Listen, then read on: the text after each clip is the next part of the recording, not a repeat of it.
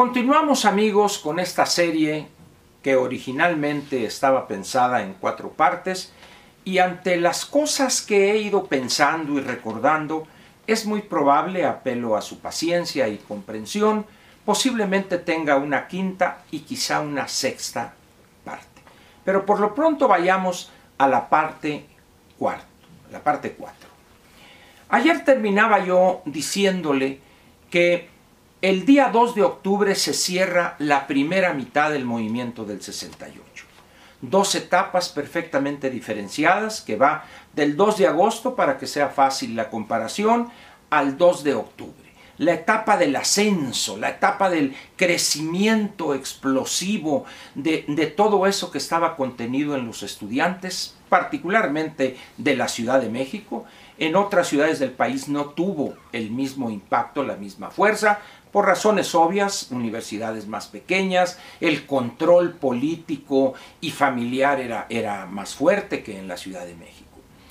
Pero si bien fue la primera etapa de la explosión de alegría, de protesta, de simplemente gritar lo que teníamos contenido a través de golpes y de represión, o también de que no, no se nos dejaba participar políticamente, excepción hecha me refiero a política abierta, en el PRI.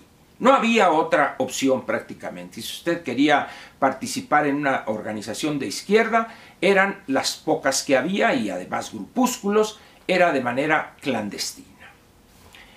Pero también esa etapa, además de ver el, el, el, crecimiento, el ascenso en lo que se refiere a movilización, también fue la etapa de la represión, el golpe que se viene manifestando desde el 27 de agosto, por la noche, que se repite durante eh, las balaceras prácticamente diarias en contra de la vocacional 7 del Politécnico, ubicada en aquel entonces en el costado norte de la Plaza de las Tres Culturas.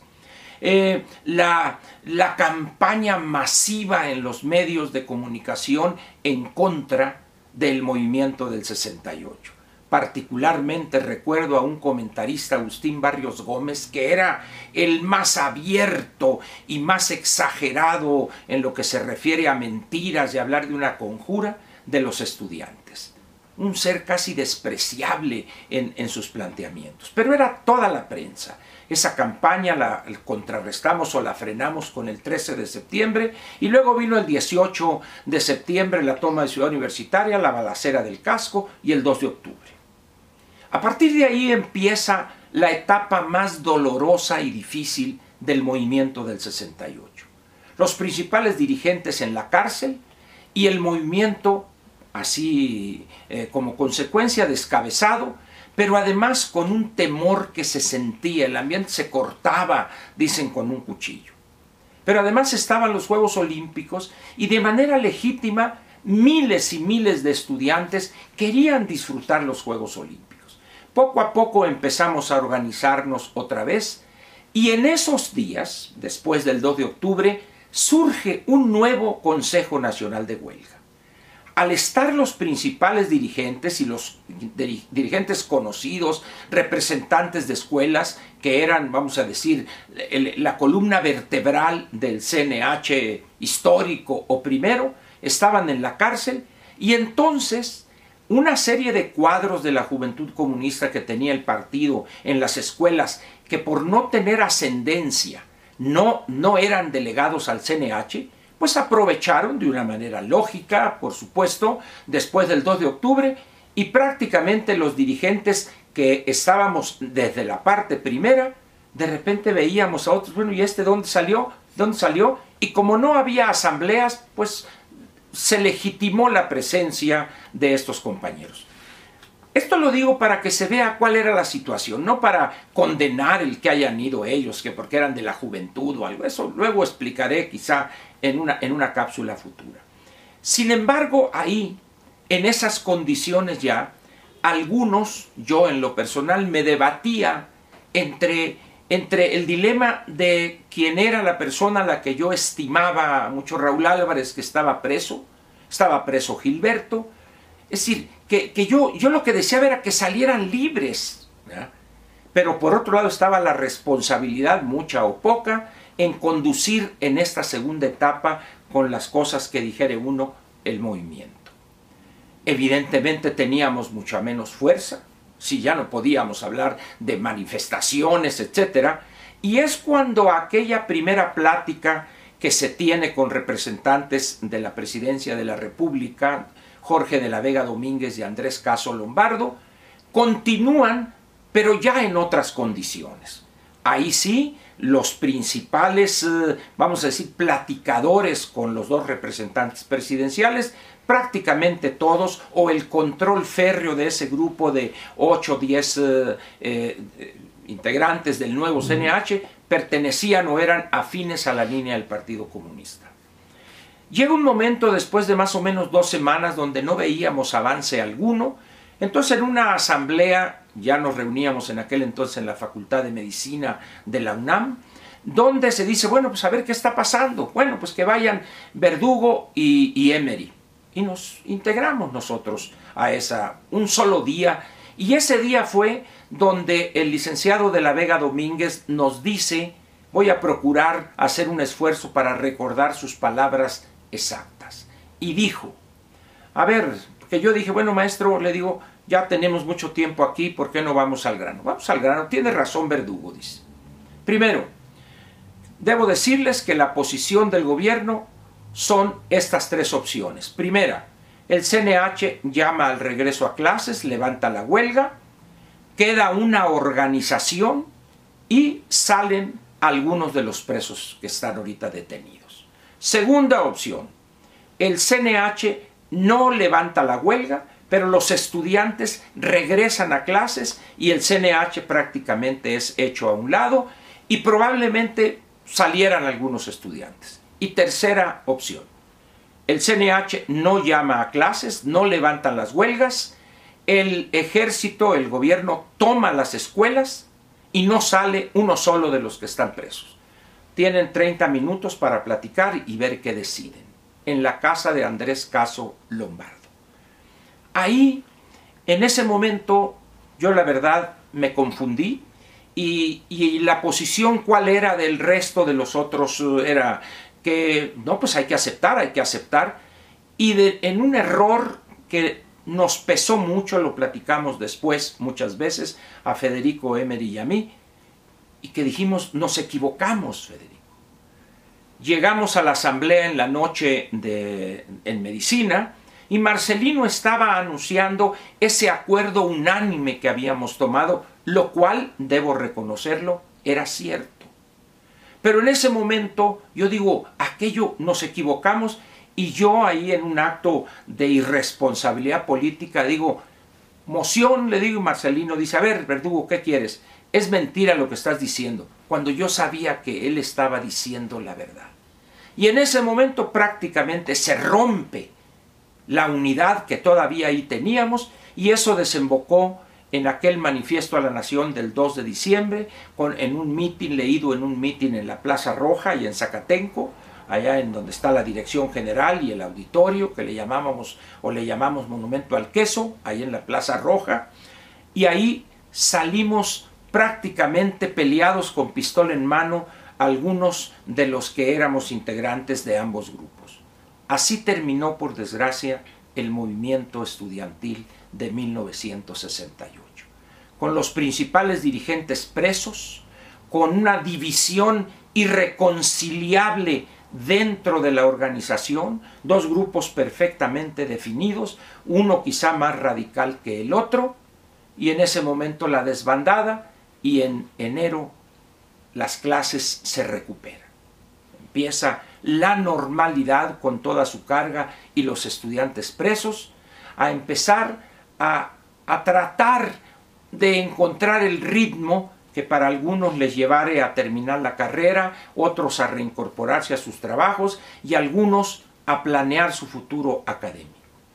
Pero debo ahí decir algo que creo que es importante. En el 68 había muchos que decían, no, es que terminando esto yo me voy a la sierra y agarro las armas y hacer la revolución y cosas así. Evidentemente eso no fue cierto.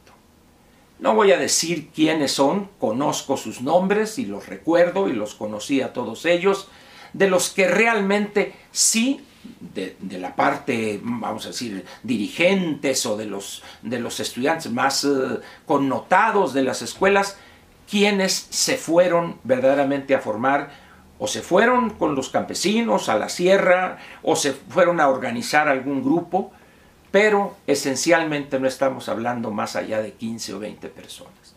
Por eso yo suelo decir que cuanto se trata de eso son más las echadas que las ponedoras. Yo me integré a un grupo, me fui al campo a trabajar en Durango, Chihuahua, a organizar campesinos y fui capturado prácticamente cuatro años después, el 20 de mayo de 1972. Pero en esa salida, en, esa, en ese desapego a lo estudiantil, entendí varias cosas yo. Primero, la revolución, como decíamos en aquel entonces, no pasa por las universidades, no pasa por los estudiantes. Si realmente quiere uno hacer algo, tiene que irse a integrar o con los trabajadores o irse a un partido político y desde ahí hacer política. Hoy, cuando ya evidentemente la lucha armada como vía está totalmente desacreditada y sepultada en el cuarto de los tilichis. Por ahí quedan algunos locos y provocadores que no pueden incorporarse a la lucha civil, democrática, abierta, legal. Eso yo lo entendí prácticamente desde fines de diciembre. Y yo decidí de manera soberana irme a otro sector e iniciar una cosa que al final de cuentas no funcionó. Fui capturado en 1972. Pero como mi caso hubo muy pocos que realmente congruentes con lo que habían dicho, llevaron a la práctica esas ideas. La inmensa mayoría de los que las echaban en vez de poner como dije, más las echadas que las ponedoras, regresaron a su escuela, terminaron eh, un posgrado, se hicieron burócratas distinguidos en la academia o en el sector público, algunos otros se enriquecieron de manera legítima, por supuesto, pero esa fue una decisión de cada quien. No quedó organización, cometimos errores estratégicos casi infantiles, hablaré en una cápsula de, específicamente de ellos. Quizá mañana hable en esta quinta, que sería la quinta colaboración. Eh, errores, como le digo, infantiles prácticamente. Porque al final de cuentas, si usted me pidiere resumir en una expresión qué fue lo que en lo que nos equivocamos, yo le diría a usted que estábamos jugando al movimiento, jugando disque a la revolución, aun cuando no lo decíamos. También esto hay que señalarlo, ¿no? Pero, pero andábamos en una fiesta casi constante, no obstante las condiciones difíciles que había del 2 de octubre al 2 de diciembre. Mientras tanto, el Estado nos demostró que no juega a ser el Estado. En el momento que se ve amenazado, utiliza todos los instrumentos que tiene y reprime de manera violenta a los grupos que se le opongan sin consideración ética o moral alguna. ¿Qué podría decirles yo a las personas que hoy tienen ese mito eh, en el altar? No sean ingenuos, por favor. No sean ingenuos. El cambio no pasa por las, por las universidades. Si realmente quieren cambiar este país, intégrense a la actividad política abierta, legal, democrática. Pero repito, no pasa por las universidades el cambio verdadero radical. Eso es un sueño, es una ilusión pequeño burguesa, como solíamos decir. Y la otra cosa es que exíjanle ustedes a todos aquellos que hablan del 68, la cosa heroica, háganles una pregunta muy sencilla. ¿Y qué errores cometieron ustedes? ¿O no cometieron algunos errores? ¿No tuvieron una responsabilidad en que ese fuera el desenlace del movimiento? Urge que entre los que quedamos vivos, y ya no nos queda mucho tiempo en esta vida, en un plan de camaradas, en un plan abierto, respetuoso, tengamos una posición común para transmitirla a las nuevas generaciones, para que entiendan que en un movimiento el cuerpo dirigente tiene grandes responsabilidades para quien los, para los, ante los dirigidos y ellos confían ciegamente en uno. De tal manera que prácticamente en todos los casos las consecuencias peores la pagan no los que decidieron eso, sino los que siguieron las decisiones que los dirigentes tomaron.